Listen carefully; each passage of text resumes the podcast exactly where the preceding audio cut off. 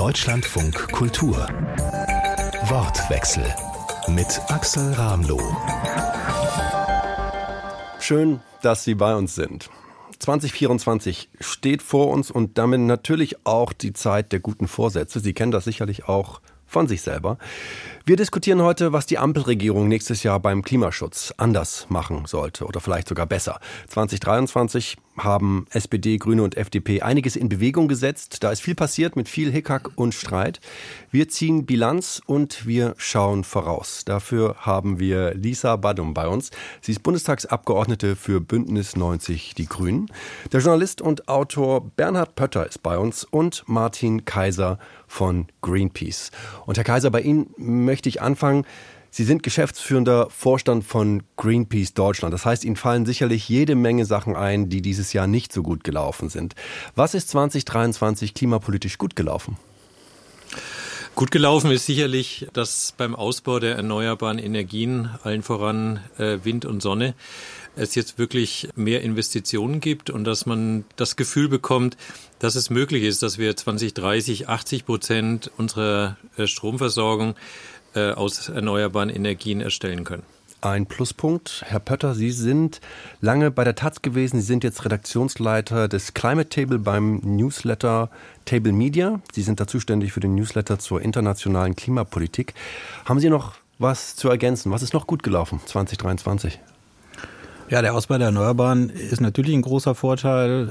Ich würde auch sagen, ein paar Sachen sind gut gelaufen. Es gab Geld für Klimaschutz, also für den natürlichen Klimaschutz zum Beispiel äh, oder überhaupt in dieser Legislatur.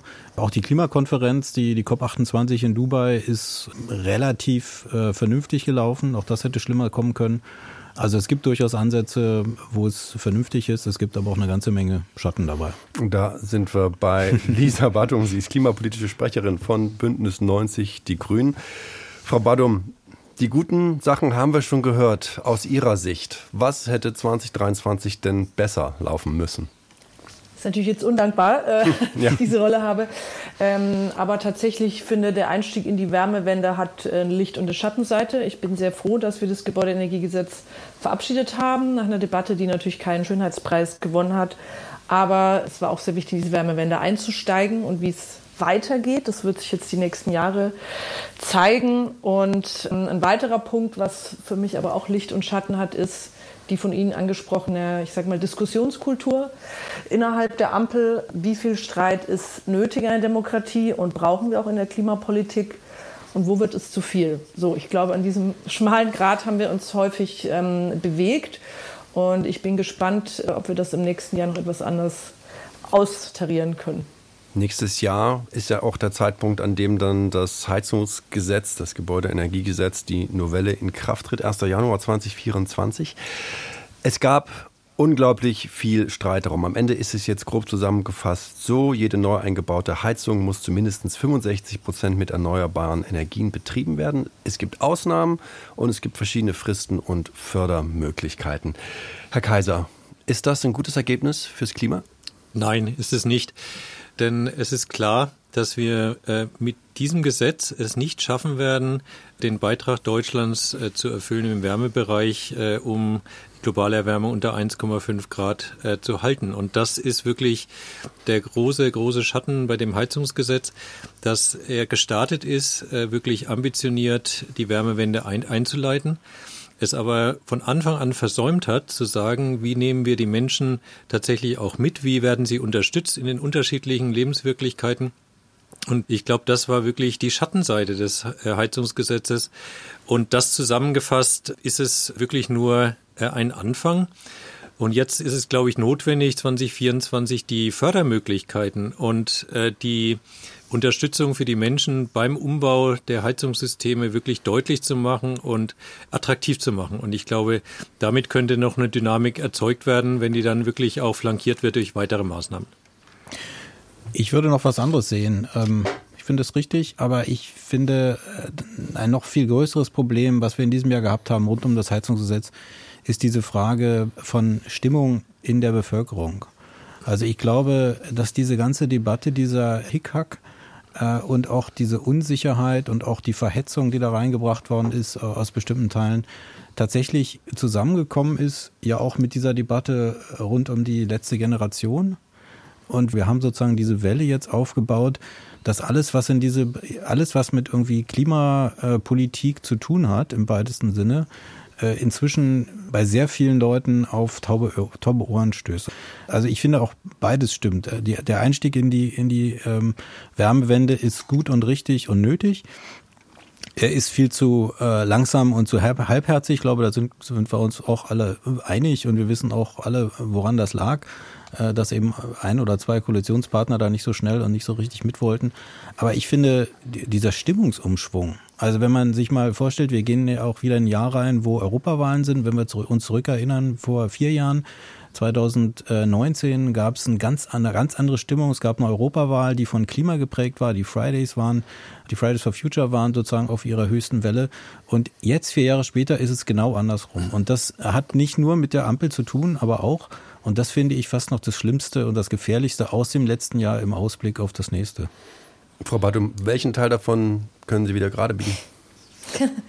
ja, also ich finde nicht, dass der Einstieg in die Wärmewende halbherzig ist, weil was wir dieses Jahr ja gesehen haben, war, dass wir wirklich heiße Eisen angepackt haben, lange Zeit. Und ich glaube, alle drei, die wir hier in der Diskussion sind, ähm, natürlich Herr Pötter Kaiser noch viel länger als ich, verfolgen die Fragen Klima- und Energiewende seit, seit vielen, vielen Jahren. Äh, lange Zeit hat man ja auch Klimapolitik machen können oder Vorgeben machen zu können, ohne dass sich im Alltag der Menschen was ändert. Das heißt, Ausbau erneuerbarer ähm, Solarpaneele auf dem Dach und ich übertreibe jetzt mal, ansonsten bleibt alles gleich. Aber es war ja immer klar, dass wir irgendwann an die Themen ran müssen. Wärmewende, Verkehrswende, nicht mehr die low-hanging fruits sind, sondern wo es einfach ans Eingemachte geht. Und ich finde schon, dass es ein Verdienst der Koalition ist, ähm, dass wir diese heiße Eisen angepackt haben, auch im Verkehr damit angefangen haben auf jeden Fall und dieses Thema Heizungen angegangen sind. Und deswegen, ich glaube, man sollte jetzt nichts gut reden, was besser hätte laufen können. Aber wie sich dieses Gebäudeenergiegesetz entwickelt, das hängt schon auch sehr viel von der Stimmung jetzt ab davon, ob die Kommunen investieren und ob die Fördergelder jetzt fließen. Und da ist es mir nochmal wichtig festzuhalten, dass diese Haushaltseinigung der Ampel, die ja auch extrem schwierig war, also ich meine, 30 Milliarden Euro mal eben aufzutreiben für die nächsten Jahre oder einzusparen innerhalb von ein paar Wochen, sich darauf zu einigen, ist nicht so einfach. Diese Gelder sind gesichert für den Heizungstausch und auch für die Haussanierung. Und das ist, glaube ich, eine sehr, sehr wichtige Botschaft auch für das nächste Jahr. Und jetzt wollte ich noch was zur ähm, gesellschaftlichen Stimmung sagen, die Herr Pötter angesprochen hat. Es sind eben Fake News kursiert. Es haben demokratische Parteien aus meiner Sicht auch ähm, Tabus überschritten, indem sie Dinge verbreitet haben, die nicht im Gebäudeenergiegesetz standen. Welche Parteien sind das? Konservative Parteien beispielsweise. Und aus Bayern kommt, habe ich natürlich die Kampagne von Freien Wähler und CSU verfolgt. Angeblich mit Holzheizen verboten wäre, gewesen wäre und anderes. Und diese Stimmung, ich glaube, es ist wichtig, da in eine positivere Grundhaltung reinzukommen mit der großen Frage, wie gehen wir ähm, ans Eingemachte und nehmen dabei die Menschen mit. So, und das ist das, was Herr Pötter besprochen hat, dass wir da am Ende des Jahres nicht wirklich zufrieden sein können. Und ja, ich glaube, das wäre spannend hier zu diskutieren, wie man da auf eine bessere Ebene kommt. Ich will da noch mal einhaken. Ich glaube, die Situation ist äh, noch dramatischer. Klimaschutz wird momentan zu einem Kulturthema hochgehoben. Und es sind nicht nur die rechten Parteien, sondern es sind eben auch die konservativen Parteien. Und das Schlimme ist an dieser Ampel, auch innerhalb der Ampel, dass die FDP argumentiert wie Klimaleugner, beziehungsweise äh, solche, die sagen, Klimaschutz wäre eine Zumutung. Und da fehlt mir tatsächlich äh, Olaf Scholz, der wirklich mit ordnend, ordnender Hand sagt, diese Koalition ist als Fortschrittskoalition angetreten, auch im Klimaschutz. Und das muss etwas Einendes sein. Und wer da rausschert, äh, der muss wieder in die Reihen zurückgebracht werden. Und ich glaube, dass die Ampel sich gar nicht bewusst ist, welchen Schaden sie momentan an der Demokratie anrichtet. Denn wie Politik vermittelt wird und kommuniziert wird, ist mindestens genauso wichtig wie das, äh, was beschlossen wird. Und gerade bei der Politikvermittlung ist es doch wirklich nicht mehr auszuhalten, dass wirklich nach jedem Koalitionsausschuss, der sich auf irgendetwas geeinigt wird, sofort und meistens die FDP aus den Reihen raustritt und äh, wieder die interne Opposition darstellt. Obwohl die FDP höchstwahrscheinlich ja auch sich selber eher als Stimme derjenigen versteht, die vom Heizungsgesetz sich zumindest überfordert fühlen. Ja, aber warum werden dann Beschlüsse getroffen innerhalb der Ampel und den Koalitionsausschüssen äh, und gemeinsam getroffen, wenn sie dann nicht auch gemeinsam nach außen vertreten werden? Und äh, das finde ich tatsächlich schon systematisch. Äh, das erleben wir schon das ganze Jahr über. Und das ist etwas, was ich mir wünsche für 2024, wirklich um Schaden an der Demokratie auch abzuwenden, um äh, wirklich Politikverdrossenheit entgegenzuwirken, dass wirklich die Ampel jetzt mal zu ihren Beschlüssen steht und sie gemeinsam nach außen vertritt. Ähm, ich hätte auch noch einen Wunsch für 2024. ähm, tatsächlich auch an die, ich sag mal, Zivilgesellschaft, aber auch an die Gewerkschaften und die Unternehmensverbände, weil es gab ja zum Beispiel hier ein breites Bündnis von den Umweltverbänden, Mieterverbänden, Verbraucherzentrale und, und vielen anderen, aber irgendwie ist es nicht so gelungen, diese breite, dieses breite gesellschaftliche Bündnis so auf die Straße zu bringen und in die, in die Debatte zu bringen. Und ich glaube, das ist auch eine Frage, die ansteht, wie wir das hinbekommen. Meine, man kann über die Landwirte viel sagen, aber sie sind offensichtlich ähm, sehr gut organisiert, machen sehr viel Wind. Und manchmal würde ich mir wünschen, dass es aus anderen Bereichen auch noch mehr kommt. Ich habe jetzt kein Patentrezept dafür, aber ich glaube, es würde der Klimadebatte und dem Zusammenhalt und demokratischen Klima auch gut tun. Na, ich finde, wir reden ja hier auch zur Halbzeit der Ampel und nicht nur für 23, 24. Und ich finde, vielleicht macht man noch mal einen Schritt zurück und blickt noch mal ein bisschen von ein bisschen oben drauf. Und dann finde ich, muss man sagen, wir haben ja die eigentlich historisch einmalige Situation, dass wir zum ersten Mal in der Bundesregierung eine ernstzunehmende Kraft haben, die den Klimaschutz tatsächlich versucht ernst zu nehmen die eine Partei, die Frau Badum vertritt, äh, und es gibt noch zwei andere Parteien. Und diese beiden anderen Parteien haben in der Koalitionsvereinbarung ja zugesagt, dass sie also eine Fortschrittskoalition und das Klimaschutz eine, eines der wichtigen Themen sein sollen. Und was man sieht einfach über die äh, vergangenen zwei Jahre und hoffentlich ändert sich das in den kommenden zwei Jahren, ist, dass dieses Thema äh, von der SPD und von der FDP an die Grünen ausgelagert wird und dass äh, alles, ich finde, Frau Badum hat ja recht, wenn sie sagt, zum Beispiel bei der Wärmewende, wir gehen zum ersten Mal dahin, wo es weh tut und dann gibt es eben auch gesellschaftliche Debatten und Friktionen, das ist ja alles richtig. Ähm, aber wenn sich dann die, die anderen zwei entweder enthalten oder vom Acker machen oder sogar dagegen arbeiten, dann hat man eben in dieser Koalition keine Stimme, die sagt, so wie sie eigentlich losmarschiert ist, wir wollen das als Koalition. Und ich finde, das ist die entscheidende Frage äh, im Klimabereich, aber vielleicht auch in anderen Bereichen, ob diese Ampel es schafft, sich wieder dahin zu bewegen, wo sie eigentlich herkam, wo sie eigentlich hin wollte, nämlich die SPD, die sozialen sozusagen Aspekte dieser Transformation abzufedern, die FDP äh, mit dem Technologie und äh, auf die Wirtschaft und die Grünen sozusagen über den klassischen Klimaschutz und das aber alles zusammenzudenken. Und das finde ich, das, das funktioniert im Augenblick nicht. Aus vielen Gründen. Und für mich ist die entscheidende Frage, ob es auf irgendeine Weise ich glaube, das wird auch über die über das Schicksal dieser Ampel entscheiden, ob sie es schaffen, in den nächsten anderthalb Jahren oder ein Jahr, es ist ja nicht mehr so viel, diese Erzählung im Klimabereich, äh, ich habe heute noch mal in die Koalitionsverhandlungen geschaut, da steht ja alles drin. Äh, das ist eine Transformation, eine große Chance für die Wirtschaft, alles nötig, ist auch alles machbar, wir haben die Techniken, wir haben das Geld. Ist natürlich jetzt ein bisschen schwieriger nach dem Urteil des Bundesverfassungsgerichts, aber immerhin, es ist alles da. Und ähm, die Frage ist, ob sich diese Koalition wieder äh, sozusagen darauf besinnt, was sie eigentlich mal wollte. Ich spiele kurz den Anwalt für SPD und FDP, weil die würden höchstwahrscheinlich von sich aus sagen, wir sind eben dafür da zu schauen, dass die unterschiedlichen Interessen in der Gesellschaft jeweils auch wiedergegeben werden. Wir müssen eben schauen, ob wir die Menschen beim Klimaschutz mitnehmen können. Das ist eine Formulierung, die man da sehr oft hört. Frau Badum, Sie sind dafür da, um uns zu erzählen, ob die Grünen sich zwischen den beiden Partnern durchsetzen können oder ob 2023 doch eher der Beweis dafür war, dass sie als Partei zermürbt. Also ich finde diese Aufteilung, die einen für Soziale und die anderen für Wirtschaft und die anderen für Klimaschutz, das ist ja eigentlich genau das, was wir überwinden müssen, sondern diese Idee, ähm, was Herr ja auch gesagt hat, gemeinsamer Fortschritt, Fortschrittskoalition. Und tatsächlich ist ja auch vieles verabschiedet worden. So nach hartem Streit, Diskussion, keine Frage. Aber wenn man jetzt mal einen Expertenrat für Klimafragen, äh, Bewertung des Klimaschutzprogramms 2023 anschaut, also wirklich eine Bewertung von außen, haben Sie ja gesagt, es sind viele Innovationen verabschiedet worden, die es vorher eben nicht gab. Also einstieg die Wärmewende, aber eben auch Klimaschutzverträge für die Industrie, also Dekarbonisierung Stahlindustrie insbesondere und die Fördergelder bleiben ja auch erhalten. Ähm, Stichwort Geothermie, dass es da nochmal eine Initiative geben soll. Stichwort Deutschlandticket. Es war auch jahrelang immer die Sache, wir haben so viele Verkehrsverbünde, wir werden nie ein gemeinsames Ticket schaffen. So, wir haben es verabschiedet deswegen ist für mich das Glas schon halb voll, dass sehr vieles ähm, gemeinsam vereinbart wurde. Und darauf bin ich auch stolz. Die andere Frage ist die nach der Streitkultur. Und ähm, die hatten wir ja schon, ähm, schon angeschnitten. Würde ich mir manchmal anders wünschen.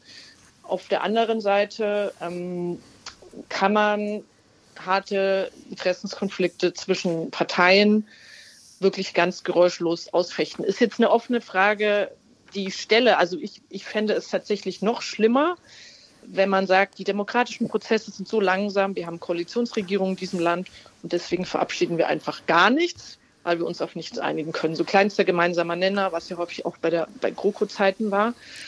Das wäre für mich tatsächlich Worst Case. Und ich finde es besser, eine lebendige Streitkultur zu haben und dann auch zu Ergebnissen zu kommen, aber definitiv wäre schön, wenn es weniger rucklig gehen würde. Aber zerwirbt fühlen Sie sich nicht? Ich fühle mich weiterhin ähm, radikal zuversichtlich, weil aus Bayern kommt ich tatsächlich, und da möchte ich noch eine Innovation einbringen oder eine Verkrustung, die aufgebrochen wurde, ähm, tatsächlich jetzt sehe, dass wir wieder Bewegung im Bereich Windausbau haben. Es ist noch eine langsame Bewegung, keine Frage. Also es sind jetzt 50 Genehmigungen aktuell eingereicht, aber vorher war es eben so im einstelligen Bereich. Und deswegen, die Frage ist, wie, wie kriegen wir mehr Fahrt in, in diese Bewegung rein und wie verbreitern wir die Bündnisse dafür? Also ich teile das, was Sie sagen, dass im Vergleich zu den 16 Jahren vorher jetzt äh, sehr viel mehr angepackt wird und es auch Beschlüsse gibt, es gibt äh, vor allem Debatten. Ich würde mir wünschen in der Demokratie, dass es äh, eine Debatte gibt um die um die Sache, bevor äh, bevor Beschlüsse getroffen werden und nicht nachdem sie beschl äh, beschlossen wurden. Und das finde ich äh, wichtig in der Demokratie, dass eben dann auch die, die Expertise, aber auch die Bürgerinnenmeinung da Einfluss nehmen kann. Und ich glaube, dann sind wir in einer anderen Situation als das, was wir äh, bisher oft bei Koalitionsausschüssen erlebt haben, dass äh, in der Öffentlichkeit kaum diskutierte Themen da reingehen, Beschlüsse getroffen werden und dann eine heftige Diskussion losgeht, wo sich dann auch einzelne Koalitionäre dann auch äh, meinungsstark wieder gegen die Beschlüsse stellen. Also ich glaube, dass wenn man das umkehren könnte, wäre das für 2024 äh, wünschenswert. Und nochmal zu dieser äh, Frage von ähm, SPD und FDP, die Sie auch nochmal gestellt haben.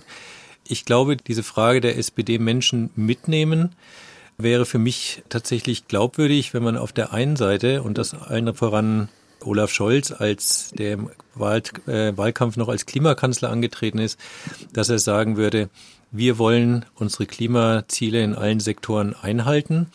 Und dabei wollen wir dann äh, diejenigen Menschen äh, unterstützen, die da Unterstützung brauchen. Und da wäre für mich jetzt für 2024 ganz klar das Klimageld äh, das, was diskutiert werden und dann auch beschlossen werden sollte. Also ein Geld, was pro Kopf an die Menschen ausgezahlt wird aus der Bepreisung von CO2-Emissionen im Bereich Industrie und Wirtschaft. Und wenn das gelingt und in der Größenordnung, wie es notwendig wäre, dann wären das pro Kopf 200 Euro. Bei einer vierköpfigen Familie wären das schon 800 Euro im Jahr die man dann zurückzahlen würde und natürlich diejenigen am meisten belastet, die am meisten auch relativ emittiert. Also das wäre zum Beispiel sowas, wie man äh, Menschen mitnehmen könnte und in Richtung FDP ist es für mich unbegreiflich, dass diese Partei gegen den Rat der meisten Wirtschaftsinstitute momentan sich gegen ein Sondervermögen Klimaschutz stellt. Denn mit einem Sondervermögen Klimaschutz äh, wäre das, was äh, die Wirtschaft sehr stark fordert, nämlich Investitionen jetzt in die äh, in den Umbau der Wirtschaft hin zu CO2-Neutralität ermöglichen, aber eben auch äh, die Menschen beim Umbau von Heizungen stärker mitnehmen, beim Wechsel beim An bei der Antriebswelle stärker mitnehmen. Also genau da zu investieren, wo es jetzt notwendig ist und was letztendlich unserer Wirtschaft helfen wird, auch weltweit, wirklich an vorderster Front dann zu stehen, was die Zukunftstechnologien angeht. Aber ist nicht der Klima- und Transformationsfonds quasi eine Art Sondervermögen, auch wenn es jetzt durch das Haushaltsurteil des Bundesverfassungsgerichts stark reduziert worden ist, das Geld, was da drin steckt? Das ist genau der Punkt. Ich glaube, mit dieser starken Reduktion kann man nicht gestalten. Und da stecken ja auch noch im Grunde Subventionen für, für Industrien drin, die gar nichts mit der Transformation direkt zu tun haben. Insofern glaube ich, wäre es jetzt wichtig, mit 100 Milliarden die Transformation anzuschieben, weil jetzt ist die Zeit zu investieren und nicht, ähm, wenn die Steuerannahmen wieder sprudeln und das sagen viele Ökonomen, Ökonominnen. Und das wäre das Gebot der Stunde. Und da würde ich mir wünschen, dass sich die FDP wirklich an die Spitze derjenigen stellt, äh, die das jetzt auch fordern. Denn ansonsten äh, werden wir, und wir sehen es gerade in der Landwirtschaftsdebatte, eine starke Debatte ums Sparen äh, bekommen, aber nicht mehr ums Investieren. Also wir haben geredet über das, was gut war, aber über das, was noch kommen muss und so. Aber ich würde doch gerne noch mal noch einen anderen Schritt machen. Äh, Frau Badum hat ja dankenswerterweise den Expertenrat selber angesprochen. Ähm, die haben natürlich gesagt, ja, äh, wir sehen bestimmte Investitionen, die kommen, aber sie haben natürlich irgendwie der Bundesregierung in dieser Frage eigentlich rechts und links äh, einen runtergehauen. Die haben gesagt, äh, ihr werdet äh, die im Gesetz vorgegebenen Ziele nicht erreichen mit dem, was ihr plant, auch nicht mit dem mit den 130 Maßnahmen, die ihr euch vorgenommen habt. Sie haben gesagt, es ist eine unzureichende Datengrundlage da. Wir können manche Sachen gar nicht, äh, gar nicht wirklich ähm, beurteilen. Sie haben gesagt, es gibt große Lücken in dem, wie die Koalition Klimapolitik macht und darstellt. Also ich finde, das ist eigentlich was man von der Koalition erwarten kann, wir reden jetzt äh, ja auch nur, oder wir reden schon wieder in, sozusagen in diesem politischen, in der Berliner Blase, völlig richtig. Aber letztlich kann man von der Regierung erwarten, dass sie die Gesetze einhält. Und wir haben ein Gesetz, wir haben ein Klimaschutzgesetz, in dem bestimmte Sachen sozusagen drinstehen bis 2030, bis 2045 Klimaneutralität, bis 2030 Minderung. Und das, was im Augenblick vorgelegt wird, reicht nicht. Das heißt, diese Regierung erfüllt nicht das Gesetz, äh, was sie eigentlich tun sollte. Und äh, das kriegt sie vom Expertenrat äh, und von allen anderen ja auch vorgelegt. Und die Regierung sagt, ja, wir wissen, es ist nicht so einfach und wir sind von, von zwar fast äh, über 1000 Millionen Tonnen Lücke auf 200 Millionen Tonnen Lücke bekommen im Jahr 2030, also Emissionen, die zu viel da sind, mehr als das Gesetz es eigentlich vorschreibt. Und da, da stehen wir jetzt. Und wir sagen also sehenden Auges, wir werden dieses Gesetz nicht erfüllen. Und ich finde, das ist ein Zustand, den sich eine Regierung eigentlich in sehr wenigen Feldern sonst leisten würde, zu sagen, wir verstoßen einfach mal gegen dieses Gesetz, was der, was der Deutsche Bundestag angenommen hat. Man kann natürlich jetzt auch immer sagen, es gab auch andere, auch die Union hat da mitgestimmt, die tut da auch nicht viel und so, aber das ist die Regierung, das ist das Gesetz und da ist die Lücke. Und ich finde, da, da, da beißt die Maus erstmal keinen Faden ab. Äh, da muss man ran. Und wenn es irgendwas gibt nach dem Motto, was passiert im nächsten Jahr oder in den nächsten Jahren, dann müssen diese Lücken geschlossen werden und dann können wir darüber reden, wo im Verkehrsbereich, wo wenig passiert, im Gebäudebereich, wo nicht so viel passiert. Ähm, aber erstmal muss man sagen, Leute, es gibt ein Gesetz und ihr seid dabei, dieses Gesetz zu brechen. Bernhard Pötter ist das hier bei uns in Deutschland von Kultur. Er ist Journalist und Redaktionsleiter beim Newsletter zur internationalen Klimapolitik bei Table Media. Er hat hier gerade über Lücken unter anderem gesprochen. Martin Kaiser ist geschäftsführender Vorstand von Greenpeace Deutschland. Er hat gerade schon das Klimageld angesprochen, das er verlangt, oder ein Sondervermögen Klimaschutz. Und genauso ist Lisa Badum bei uns. Sie ist klimapolitische Sprecherin von Bündnis 90 Die Grünen im Bundestag. Wir reden hier über die Klimabilanz der Ampel 2023 und was man für das kommende Jahr und auch für den Rest dieser Legislaturperiode noch daraus lernen kann. Bevor wir zu diesen Vorschlägen von Herrn Kaiser kommen, Frau Badum, würde ich Sie gerne noch mal bitten, auf diese Lücken zu antworten, mhm. die Bernhard Pötter da gerade angesprochen hat. Gibt es da ein Luftschloss, in dem Sie sich bewegen? Ja, also erstmal danke ich natürlich auch Herrn Pötter für die Erwähnung ähm, der 1000 Millionen Tonnen CO2 ähm, Klimaschulden, die wir übernommen haben von der Vorgängerregierung. Natürlich, wir haben jetzt die Verantwortung, wir müssen alles machen, aber man muss schon darauf verweisen, wie groß der Berg war. Und das Klimaschutzgesetz gibt es seit 2019 und es ist substanziell seither leider wenig zur Einsparung passiert. Ich glaube, das haben sich die damaligen ja, Befürworterin des Klimaschutzgesetzes auch anders vorgestellt und dann würden wir beim Minderungspart auch anders dastehen. Aber was machen wir jetzt, um diese Klimaschulden abzutragen? Also ich nehme die Einschätzung des Expertenrates sehr ernst und auch ja, die juristischen Bewertungen, ähm, die wir in letzter Zeit bekommen haben. Und genau deswegen tun sich bei mir dann Fragen auf, muss ich ehrlich sagen. Also natürlich komplette Akzeptanz, auch der Urteil des Bundesverfassungsgerichts, äh, also des Urteils äh, zum Haushalt. Aber ich sehe zum Beispiel eine Diskrepanz zwischen dem Urteil des Bundesverfassungsgerichts von 2021, wo sehr darauf gedrungen wird, dass wir die Freiheitsrechte der zukünftigen Generationen nicht so einschränken dürfen, dass sie enthaltsam leben müssen. Also in die Richtung steht es drin oder sich ja wirklich unnötig einschränken müssen. Da hat das Gericht kurzer Einschub quasi gesagt, ihr müsst mehr tun beim Klimaschutz. Genau, mehr tun und es mit, mit den Freiheitsrechten verknüpft. Und dann 2023 gibt es ein Urteil des Bundesverfassungsgerichts zum Haushalt, dass die Corona-Kredite nicht für den Klima- und Transformationsfonds verwendet werden dürfen und wo ganz klar festgehalten ist, die Klimakrise ist keine Notlage, weil strukturell weiß die Regierung ja, dass es die Klimakrise gibt. So. Und wenn die Katastrophe dann eingetreten ist, wie im Ahrtal, ist es eine Notlage aber sonst ist es irgendwie auch keine. Und deswegen dürfen wir ähm, keine Notlage sozusagen deklarieren, um Gelder für Klimaschutz äh, zu verwenden. Und das sind einfach so Punkte, wo ich auch den Eindruck habe, die ganze Rechtsarchitektur hat auch dieses Problem noch nicht so weit erfasst. Dass wir hier Lösungen auch erarbeiten können. Also das ist nur ein Teilaspekt, den ich noch berücksichtigen wollte. Da habe ich zumindest Fragen oder es wirkt für mich nicht so komplett aus einem Guss, weil wir jetzt gerade über Sondervermögen äh, Klimaschutz auch gesprochen hatten. Wenn ich äh, nur noch mal zum Bundesverfassungsgerichtsurteil zum Haushalt äh, war ja der eine Punkt oder die eine Kritik war ja, dass äh, diese Notlage sehr schlecht begründet war. Und äh, ich glaube, in dieser Begründung äh, kann man natürlich nachlegen. Ich glaube, entscheidender wäre es, dass wir angesichts dessen, was wir jetzt auch in diesem Jahr äh, gesehen haben in, in Südeuropa mit verheerenden Regenfällen. Am Anfang die große Dürre in, in Südeuropa. Wir haben Waldbrände auf der ganzen Nordhalbkugel gehabt. Wir haben jetzt in weiten Teilen Norddeutschlands haben wir Überschwemmungen, weil durch das Rekordhitzejahr weltweit so viel Wasserdampf in die Atmosphäre gekommen ist, dass der auch irgendwann als Regen runterkommen muss. Und das ist ja alles wirklich eine, eine Klima, Klimanotlage, eine Klimakrise wo wir jetzt nicht äh, zurückrudern dürfen. Und deswegen wäre es ja wichtig, sich äh, mit allen demokratischen Parteien jetzt zu verständigen, über das Grundgesetz abgesichert ein Sondervermögen einzurichten. Und das ist natürlich auch ein Appell an die, an die Union, zu sagen, es braucht einen gesellschaftlichen äh, Konsens. Der wird über das Grundgesetz abgesichert und dann kann man sehr wohl dann auch über ein Sondervermögen arbeiten. Ich wollte nur noch einen Punkt sagen äh, zu den Klimaschulden, die Sie äh, auch nochmal erwähnt haben.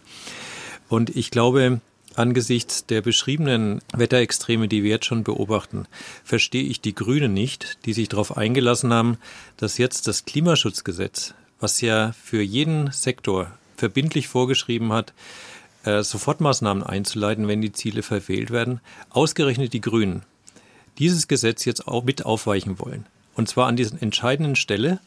Wir sind gerade im Verkehrsbereich überhaupt nicht auf Kurs. Überhaupt nicht. Da fehlt eine Lücke von 200 Millionen Tonnen.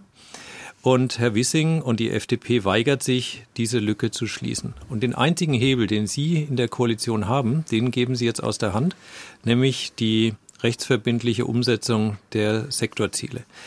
Und da würde ich Sie bitten, tatsächlich jetzt im Gesetzgebungsprozess, Sie sind ja auch an maßgeblicher Stelle da beteiligt, dem nicht nachzugeben. Und äh, gerade auch der angespannten Haushaltslage, wo man eben sagen, nicht sagen kann, man kann jetzt über Fördergelder sehr viel bewegen, sondern tatsächlich an dieser Stelle äh, das nicht aufzuweichen. Denn Gerade im Verkehrsbereich äh, könnte man über einfache Maßnahmen und günstige Maßnahmen auch eine große Wirkung erzielen, was diese Lücke, Lücke angeht. Um das noch kurz einzuordnen, Frau Badum, bevor Sie antworten dürfen. Also die Koalition hat sich darauf geeinigt, das Klimaschutzgesetz, viele sagen, aufzuweichen, weil eben die einzelnen Sektoren nicht mehr für sich unabhängig bewertet werden, sondern alle zusammen. Also nicht mehr Verkehr nur für sich, sondern mit anderen Sektoren zusammen wie Industrie, Landwirtschaft oder Energiewirtschaft. Was ist Ihr Blick in die Glaskugel? Wird das so kommen? Weil es ist ja bisher nur eine Idee und noch kein Gesetz. Ja, genau, es ist ein Kabinettsbeschluss. Und mir ist nochmal wichtig zu sagen, dass auch in diesem Kabinettsbeschluss festgehalten ist, dass wir jährliche Klimaziele haben, die wir erreichen müssen. Und auch ein Klimaziel 2030, worauf sich unser Klimaschutzprogramm ausrichten muss. Aber Herr Kaiser hat es ja und, angesprochen, ohne den Verkehr wird das höchstwahrscheinlich nicht genau, funktionieren. Genau, und, und deswegen auch wenn man zwischen den Sektoren jetzt wild hin und her verrechnen würde, was übrigens auch schon im bisherigen Klimaschutzgesetz gegangen wäre, wurde aber nicht angewandt, selbst dann müssten insbesondere der Verkehr mehr beibringen. Und deswegen finde ich die Diskussion um die Maßnahmen so wichtig.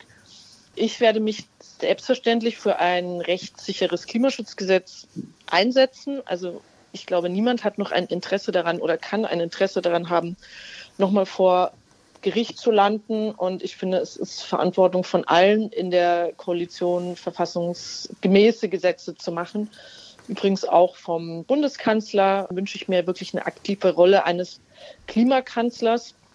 Also Rechtssicherheit ist wichtig auf der einen Seite und da werden wir im parlamentarischen Verfahren, was wir sehr gründlich durchführen, darauf achten. Aber der zweite Punkt ist ja die Maßnahmen. Das ist ja das Konkrete, was am Ende dann dabei rauskommen muss.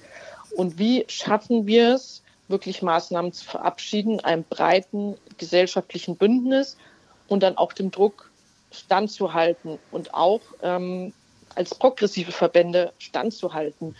Ich meine, ähm, wenn wir jetzt das Thema Agrardiesel anschauen, ich finde auch, da kann man im Einzelnen nochmal nachbessern und so weiter. Da haben die ähm, Bauern heftig gegen protestiert, dass das genau. gestrichen wird. Da sehe ich jetzt zum Beispiel, dass der BUND und andere eben auch sagen, ja, da müsste man nachbessern und ist jetzt vielleicht nicht so ein äh, gutes Fallbeispiel. Aber wo sehen Sie denn, Frau Badum, wo sehen Sie denn, haben, aber darf ich ganz hm. kurz noch, aber was passiert dann, wenn wir eben das Dienstwagenprivileg, das ist auch eine lange äh, Forderung von uns Grünen und äh, das werde ich weiter betonen und wir, äh, bis es geändert ist, das Dienstwagenprivileg zu ändern, weil eben Spritfresser damit, große Dienstwegen damit subventioniert werden. Hm. Auch dann wird es gesellschaftlichen Widerstand geben, eine Debatte, Geschichten über die Krankenschwester, die betroffen ist und so weiter, was im Übrigen nicht stimmt. Und äh, dann brauchen wir aus der Gesellschaft ein breites Bündnis, um diese Debatte zu stehen. Und das sehe ich im Moment eben auch noch nicht. Und ich glaube, wir müssen auch an diesem Bündnis dann arbeiten und nicht nur an den Forderungen, was alles umgesetzt werden muss auch ein höherer CO2-Preis wäre sehr wünschenswert, wenn wir den jetzt schon angehoben haben. Mhm. Aber es muss eben dann auch gesellschaftlich gestanden werden. Höherer CO2-Preis wird jetzt kommen. Sie haben das Dienstwagenprivileg angesprochen. Das ist ja so eine Maßnahme, von der es immer wieder heißt, das wäre eine Subvention. Wenn man die streicht, dann hat man eben Geld. Pendlerpauschale ist ein anderes Beispiel. Drittes Beispiel ist ähm, das sogenannte Dieselprivileg, also Steuervergünstigung auf Diesel. Bei allem wird die FDP aber sagen, nein, machen wir nicht. Oder sehen Sie das anders, Herr Pötter? Ja, genau, das ist, ähm, ist ja das Problem. Und äh, eigentlich sollten wir hier ähm, auch jemanden von der FDP mit am Tisch haben, dem wir alle diese Frage stellen können. Äh, ich, mir geht's da so wie Martin Kaiser. Ich verstehe manche Sachen äh, tatsächlich einfach auch rational nicht. Äh, und viele Sachen laufen unterm Radar und werden einfach dann auch irgendwie so weggeschwiegen. Also äh, wir haben, auch das Klimaschutzgesetz gilt ja noch, es ist noch nicht geändert. Das heißt, wir bräuchten eigentlich für 23 juristisch einwandfrei ein Sofortprogramm aus dem Bereich Verkehr. Und Wissing legt es einfach nicht vor, weil er sagt, wir werden es ja irgendwann ändern. Das ist zum Beispiel, finde ich, juristisch ein unhaltbarer Zustand. Der nächste unhaltbare Zustand ist, dass wir sehen, auch diese 200 Millionen, die wir in 2030 zu viel haben werden, die werden Deutschland ja sehr teuer zu stehen kommen. Deutschland muss dafür, ein Teil jedenfalls, im europäischen äh, äh, Burden Sharing, muss Deutschland dafür auf dem Markt der, der europäischen Emissionszertifikate einkaufen. Das wird mehrere Milliarden kosten. Und der Finanzminister kümmert sich offenbar um diese Belastung des Haushalts. Wir reden davon vielleicht 15 Milliarden Euro, die im Jahr 2030 auf uns zukommen. Und man hat den Eindruck, er kümmert sich da nicht drum. Also, und das sind einfach Sachen, die, die so liegen bleiben. Und ich finde auch, äh, Martin Kaiser hat das vorhin angesprochen, die große Gefahr ist doch auch, dass dieses Thema auf eine Weise aufgeladen wird und wieder in die Ecke zurückgedrängt wird wie in den 80ern und 90ern, nämlich das ist irgendwie so eine Klientelpolitik der Ökos und der Grünen und lass die mal machen und wir prügeln alle auf sie drauf und dass wir in so eine Kulturkampfgeschichte kommen, wie, wie schon in anderen Ländern wie in den USA, wo wir eigentlich mal an dem Punkt waren zu sagen, das Klimaschutzgesetz ist von allen Fraktionen außer der AfD beschlossen worden. Es gibt einen breiten Konsens zum Thema Klimapolitik in Deutschland und es gibt ein breit beschlossenes Gesetz und ein Ziel, dass wir sagen, 2045 müssen wir klimaneutral sein. Und plötzlich, wenn es dann, wenn es dann ernst wird, ziehen sich alle wieder zurück oder viele wieder zurück und sagen, naja, wir müssen ja alle Leute mitnehmen, was immer das heißt. Das ist ja auch so eine, so, so eine Floskel. Ähm, und ähm, auch völlig ähm, mir völlig unklar, warum dieses Klimageld, was ja, finde ich, so sozialdemokratischer geht's ja gar nicht mehr, äh, warum das zum Beispiel vom Kanzler und von der, von der SPD immer und immer wieder auf die lange Bank, also es gibt lauter so eine Sachen, wo ich denke, Leute, wenn ihr ein bisschen mehr, also gut, es gibt den Krieg, es gibt äh, große andere Probleme, es gibt die Inflation, es gibt die ganze Debatte um, um das Thema, wie kommen wir vom russischen Gas, wie kamen wir vom russischen Gas weg. Es aber, gibt eine Wirtschaftsstagnation. Ja, ja, ja, ja, klar, aber, aber das, äh, man hat trotzdem mal den Eindruck, in all dem, warum dieses Klimageld, also ich finde, da gibt es nur Gründe dafür und keine Gründe dagegen. Und man, man hört nichts aus dieser Koalition, warum es nicht kommt. Was sind die Gründe, warum funktioniert es nicht? Frau Badum, haben Sie eigentlich ein bisschen, können Sie uns da irgendwie ein bisschen aufklären? Ich, ich rätsel seit zwei Jahren, ja. warum das nicht kommt. Naja, das Klimageld muss kommen und Herr Lindner will den Auszahlungsmechanismus fertig machen, hat gesagt, ab 2025 wird es ausgezahlt. Und darauf setze ich und das hat ähm, sehr starke Unterstützung in den Fraktionen. Und ja, wir werden jetzt dieses Jahr das einfach in die, in die Wege leiten, dass das dann auch ausgezahlt wird. Natürlich, das ist so das Thema, das Geld, was eben bisher durch den CO2-Preis reinkommt, ist bereits verplant, größtenteils durch Senkung der EEG-Umlage. Und wir haben jetzt nicht so viel Mehreinnahmen durch einen höheren CO2-Preis, dass wir zum Beispiel Klimageld von 100 Euro auszahlen könnten. Stattdessen so, gibt es einen Spardruck. Einnahmen, diese Einnahmen sind halt nicht da. Und äh, daraus ergibt sich dann auch die Schwierigkeit mit der Auszahlung. Aus meiner Sicht müssen wir trotzdem einen Weg ähm, finden. Ich glaube, das Klimageld vereinbart sehr gut die beiden Punkte, die wir jetzt auch immer hatten, also Soziales und Klima. Und ich sehe in meinem Alltag eine Auswirkung. Also ich habe sozusagen mehr Geld, eben wenn ich CO2 einspare, Deswegen ähm, fände ich das auch wirklich wichtig, wenn es kommt. Ich wollte noch einen Punkt ansprechen, weil wir jetzt auch schon geredet haben über das Thema Agrardiesel. Ich finde auch, dass wir bei der Kerosinsteuerbefreiung was machen. Auch einen sehr wichtigen Schritt. Und das ist ein Thema, was ich übrigens in sehr, sehr vielen Bürgerversammlungen höre und gehört habe nach dem Motto, wieso ähm, reden wir nur über PKWs, in Anführungsstrichen nur bei Verkehrswende geht doch beim Thema LKWs ran, auch beim Thema Flugverkehr. Wir haben bei LKW äh, die Maut, wird sich sehr stark erhöhen und äh, daran wird sich auch nichts ändern und das Geld wird in die Bahn gesteckt. Also wir haben erstmal eine Querfinanzierung vom LKW Richtung Bahn, Richtung Verkehrswende und wir werden Flugtickets auch teurer machen, was, glaube ich, auch ein Punkt für die breite Bevölkerung ist, wo sie sagen, gut, weil ähm, das ist trotzdem ein Luxusgut für ein paar Mal im Jahr äh, fliegen und macht doch lieber an diesem Punkt etwas. Und ich glaube, damit gehen wir auch in die richtige Richtung. Da muss natürlich noch mehr kommen, keine Frage. Also im ganzen Thema klimaschädliche Subventionen. Wir werden die Klimaziele 2030 nicht erreichen, wenn, wenn äh, da nicht noch was kommt. Aber ich glaube, das zeigt, ähm, dass man diese Schritte gehen kann. Und das muss aber eben jetzt auch positiv begleitet werden, dass wir noch mehr in die Richtung machen können. Aber es geht nur mit Verzicht. Ist das auch eine Essenz oder ein, ein Punkt, den man aus 2023 mitgenommen hat? Bisher war es ja immer so, dass quasi gesagt wurde, wir können das Klima schützen, müssen aber auf nichts verzichten. Herr Kaiser. Ja, ich glaube, dieses Wort, äh, Wort Verzicht wird überstrapaziert, weil, also solange ich lebe, gab es ständig Veränderungen und teilweise heftige Veränderungen. Äh, habe ich auf das eine verzichtet, habe was anderes äh, gewonnen. Deswegen ist die Frage, auf was sind wir bereit, sozusagen ähm, uns umzustellen angesichts der Klimakrise, die jetzt schon äh, wirklich einige Teile der Bevölkerung ja hart getroffen hat. Und zuletzt im Ahrtal vor zwei, zwei Jahren, wo wirklich 150 Menschen ums Leben gekommen sind, wo äh, Tausende wirklich ihr Haus und Hof verloren haben und das uns 30 Milliarden Euro als Steuerzahler äh, gekostet hat. Und äh, deswegen glaube ich, ist es verkraftbar, wenn man darüber spricht, dass wir, bis wir unsere Emissionen im Verkehrsbereich runtergebracht haben, ein Tempolimit hier bei uns in Deutschland einführen, wo zwei Drittel der Bevölkerung ja dafür ist. Dass wir bereit sind, die Privilegierten in unserem Land äh, über das Dienstwagenprivileg wegzubringen vom Verbrennermotor und hin zum Elektromotor, weil da werden die meisten Neuzulassungen auch äh, stattfinden.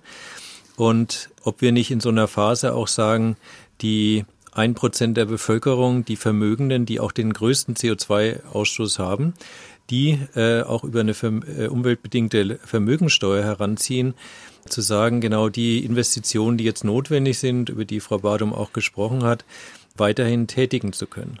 Und der letzte Punkt, und da sind wir bei den Agrardiesel. Und wir Greenpeace haben ganz klar gesagt, natürlich ist es eine richtige Maßnahme, das Agrardieselprivileg äh, abzubauen, weil auch im Agrarbereich und im Forstbereich, mhm. da fahren ja mittlerweile Maschinen rum, die sind ja größer als Panzer. Und äh, dass man da in dem Bereich auch sparen kann, ist doch logisch. Und ein höherer Preis animiert immer zu kleineren Maschinen zu gehen, auch zu sparen.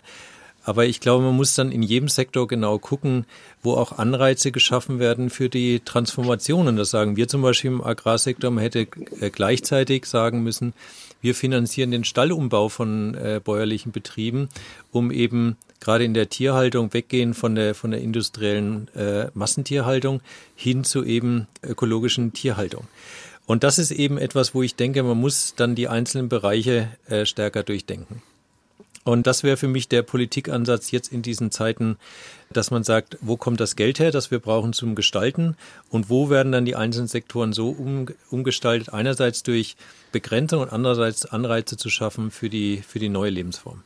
Mir wäre noch eine Sache wichtig, dass wir auch noch einen Blick auf die internationale Ebene werfen, weil das, das, was ich an den Stammtischen und so weiter natürlich auch sehr häufig höre, schön und gut, was wir hier in Deutschland machen, aber was ist denn mit den anderen großen Verschmutzern der Atmosphäre? Was ist mit USA und China? Und deswegen sind natürlich solche Veranstaltungen wie die Klimakonferenz und das Ergebnis auch sehr wichtig, aus meiner Sicht, auch um glaubwürdig und gut in Deutschland Energiepolitik und äh, Klimapolitik machen zu können. Und da gab es ja auch Fortschritte dieses Jahr. Herr Kotte hat ja auch darauf verwiesen. Klimaschutz international steht hier auf meinem Zettel. Insofern liegen Sie da ganz richtig, Frau Badum.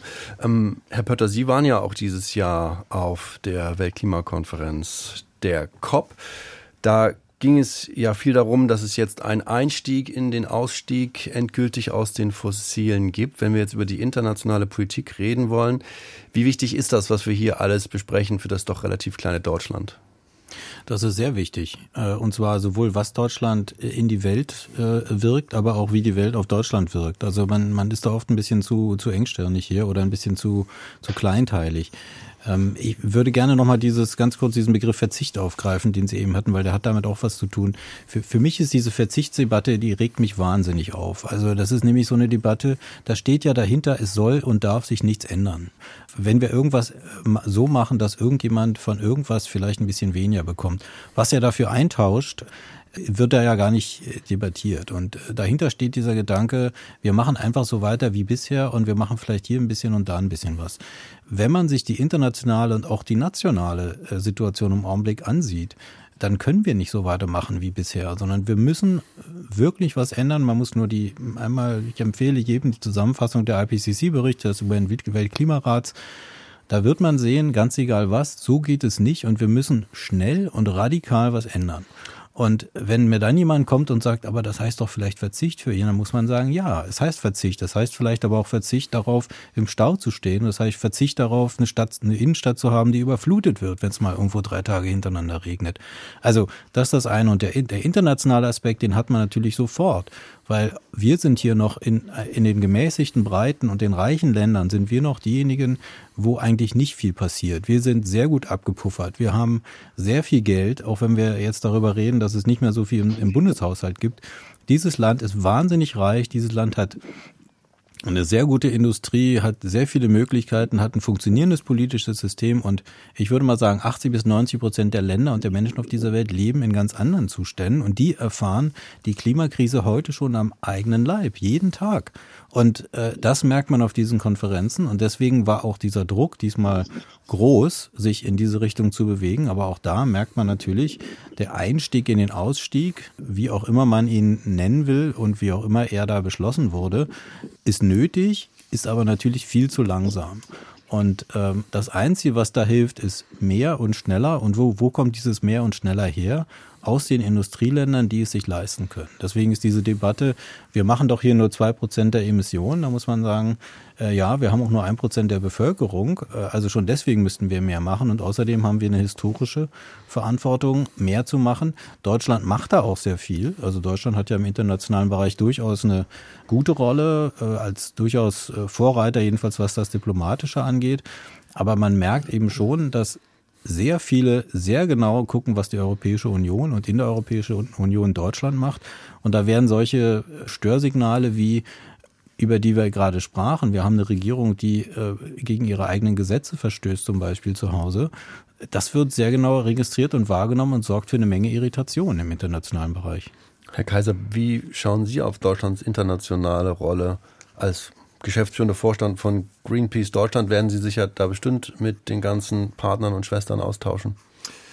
Ja, es war natürlich in diesem Jahr besonders, sagen wir, negativ, äh, dass in Deutschland eigentlich der Klimaschutz ohne die Räder gekommen ist. Äh, zum einen das Klimaschutzgesetz, was jetzt entkernt werden soll, dann zum anderen äh, der, der Klima- und Transformationsfonds, der vom Bundesverfassungsgericht zum Teil kassiert wurde. Äh, und dann eben die nicht sinkenden Emissionen im Verkehrsbereich, äh, dass eigentlich Deutschland mit einer großen Bürde dahin gefahren sind. Der Kanzler ist im Vorfeld in viele Länder äh, gereist und wollte neue fossile Gasinfrastrukturen fördern und Abnahmegarantien dort geben.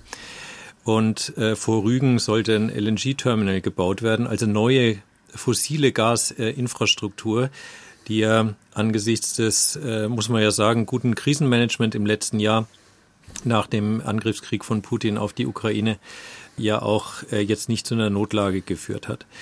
Und angesichts dessen muss man sagen, äh, die Bilanz von der, von der Konferenz und die Sichtweise auf Deutschland war ambivalent. Einerseits ist äh, Deutschland engagiert aufgetreten, was den Ausstieg aus den Fossilen angeht, hat da die europäische Position tatsächlich auch nochmal äh, progressiv bewegt konnte sich aber am, am Schluss dann nicht, äh, nicht äh, so durchsetzen, dass es wirklich einen klaren Ausstieg gegeben hätte. Und da muss man einfach sagen, dass der Einfluss der Öl- und Gasindustrie gerade in einem Ölland wie den Vereinigten Arabischen Emiraten enorm groß war. Dahinter natürlich auch die Automobilindustrie, die weiterhin ihre Verbrennungsmotoren weiter verkaufen wollen, auch VW an vorderster Front. Und angesichts dieser äh, machtpolitischen Lage, dass es dann in diesem Jahr einen äh, zumindest solchen Beschluss gab, äh, war dann äh, zumindest ein, ein positives Signal. Frau Badum, was nützt dann eine Strategie zur Klimaaußenpolitik, wie sie die ja, Bundesregierung also, verabschiedet hat? Ich, ich verstehe natürlich, ähm, dass die Verbände da immer noch mal einen kritischeren Blick drauf werfen, aber ähm, ich kann jetzt diese Analyse nicht so ganz teilen, weil aus meiner Sicht war es tatsächlich eine revolutionäre COP, es ist eine Abkehr von fossilen Energien in diesem kritischen Jahrzehnt vereinbart worden. Das gab es noch nie vorher und ähm, das ist möglich geworden durch Außenpolitik und Diplomatie. Und das ist ja das, was ähm, diese Regierung völlig neu gemacht hat, dass sie gesagt hat, Klimapolitik ist Außenpolitik. Ich muss mich um Interessen, um Strategien, um Machtoptionen kümmern, um ein besseres Ergebnis für den Klimaschutz zu erreichen. Und es ist zwei Jahre Vorbereitung vorausgegangen von Annalena Baerbock für Bündnisse mit den Inselstaaten, mit den lateinamerikanischen Staaten, dass man dann eben am Ende des Tages auch, ja, ich sag mal, einen starken Punkt gegenüber den Öl- und Gasstaaten bilden kann. Und das ist auch gelungen. Und es ist eben kein Zufall. Und auch die Klimaaußenpolitikstrategie ist kein Zufall, sondern da sind auch intensive Diskussionen vorausgegangen. Sie ist jetzt verabschiedet. Es wird nichts mehr geändert. Sie ist verbindlich. Das heißt, auch alle Ressorts halten sich an das Thema internationale Klimafinanzierung. Das war eine große Frage von unseren Partnern, auch bei der COP. Können wir internationale Klimafinanzierung sichern, auch in Zeiten der Haushaltskrise? Und wir konnten das bejahen und wir konnten die 100 Millionen Euro für die verletzlichsten Staaten zusammen mit den Vereinigten Arabischen Emiraten einzahlen, damit erstmalig die Golfstaaten in die Klimafinanzierung mit reinnehmen. Und das ist eben von langer Hand vorbereitet. Übrigens natürlich auch schon in der letzten Legislatur vorbereitet gewesen. Und das ist äh, für mich ehrlich gesagt ein sehr, sehr positiver Moment, dass so eine Strategie dann auch aufgeht. Und Wobei die Kritik daran natürlich ist, dass das Almosen sind, oder? dabei haben. Wobei die Kritik ja daran ist, diese 100 Millionen, die da in den Fonds eingezahlt werden sollen, um die Klimafolgen zu bekämpfen, dass das Almosen sind. Es ist eben ein Anfang. 30 Jahre lang gibt es die Forderung schon und es wurde gar nichts gezahlt und vor allem diese Einteilung in Industriestaaten und ich sag mal Entwicklungsländer, wo dann eben auch die Golfstaaten und China und so weiter Entwicklungsländer sind. Diese Einteilung ist aufgebrochen worden, weil man eben ohne Solidarität und Herr Pötter hat es gesagt, wir stoßen mehr CO2 aus, als mit unserer Bevölkerung uns eigentlich gerechterweise zusteht und auch von unserem historischen Fußabdruck. Nur mit Solidarität kriegen wir die anderen auch in ein Bündnis. Aber es ist nicht nur Altruismus, sondern es geht auch um knallharte Wirtschafts- und Standortpolitik für die deutsche Industrie, muss man so klar sagen. Und das haben jetzt auch mal alle verstanden und das ist festgehalten auch in der, in der Klimaaußenpolitikstrategie und die Botschaften werden umgebaut und es gibt einen Ausschuss von Staatssekretären, die sich abstimmen. Also strukturell ist ganz, ganz viel verändert worden aus einer Zeit, wo jedes Ministerium, ich übertreibe jetzt mal sein eigenes Süppchen ein bisschen kocht, dahingehend, dass wir sagen, wir überlegen strategisch, welche Länder sind unsere wichtigsten Partner im Kampf gegen die Klimakrise ähm, und wie gehen wir mit denen vor, und zwar mit allen Ressorts zusammen. Und das ist für mich ein ganz, ganz großer Erfolg schon jetzt, auch schon jetzt nach den zwei Jahren. Also ich finde auch, man, man darf diese 100 Millionen, die ja in diesen äh, in Loss and Damage Fund, also für, für Schäden und Verluste von Deutschland eingezählt wurden, das sind keine Almosen. Da sind ja insgesamt 700 Millionen zusammengekommen. Das war schon bemerkenswert, auch von vielen Ländern, die gesagt haben, wir hätten nicht gedacht, dass er so schnell und so viel kommt. Natürlich im Vergleich zu dem, was da ansteht, äh, ist es viel zu wenig, aber äh, das war schon ein deutliches Signal. Aber ich finde, äh, man muss noch mal sehen, was wir beschlossen haben in oder was in Durban in, in, in Dubai beschlossen wurde bei der COP, ist ja eigentlich diese Abkehr mit so einem typischen UN typischen UN-Kompromiss in der im Wording. Also die, die weg davon wollen, können sagen, wir gehen davon weg und die, die sagen, wir bleiben dabei, sagen, naja, wir transitioning away, wir bewegen uns irgendwie so ein bisschen weg. Und die entscheidende Frage wird ja sein, ob aus dem, was da beschlossen wurde, genügend äh, ökonomische und genügend äh, Macht äh, äh, generiert wird, dass die Gelder, die bisher noch weltweit in die fossilen Energien fließen, demnächst verstärkt in die Erneuerbaren fließen. Das ist die entscheidende Frage. Und die, diese Frage wird nicht entschieden auf irgendeiner COP, sondern diese Frage wird entschieden bei den Entscheidungen bei den Investoren und in den Ländern, die bestimmte, äh, bestimmte Politiken machen und bestimmte Invest Investitionen anreizen oder selber äh, tätigen. Und genau das ist, da sind wir wieder am Anfang bei der Frage, wie wichtig ist Deutschland, wie wichtig sind die Industriestaaten, wie wichtig sind die großen Institutionen der Industrieländer. Da wird sich jetzt zeigen, und deswegen ist es so wichtig, ob die, ob die Welt wahrnimmt, die EU und Deutschland als führendes Land in der EU, meint es ernst mit diesen Sachen oder sagt, naja, wir machen mal so ein bisschen und wir gucken in fünf oder in acht oder in zehn Jahren mal weiter. Also da ist sozusagen die, die Verbindung mhm. dazu, das Ganze funktioniert nur, wenn die Welt uns glaubt, dass wir es ernst meinen. Bernhard Pötter hier bei uns im Deutschlandfunk Kultur ist Journalist und Autor. Er ist Redaktionsleiter für den internationalen Newsletter Klimapolitik bei Table Media. Wir haben mit ihm diskutiert über die Klimaschutzbilanz der Ampel 2023 und was das für die kommenden Jahre bedeutet. Lisa Badum war ebenfalls bei uns. Sie ist klimapolitische Sprecherin von Bündnis 90 Die Grünen im Deutschen Bundestag. Und Martin Kaiser ist geschäftsführender Vorstand von Greenpeace Deutschland. Auch er war bei uns. Deutschlandfunk Kultur. Wortwechsel. Überall, wo es Podcasts gibt und in der DLF Audiothek.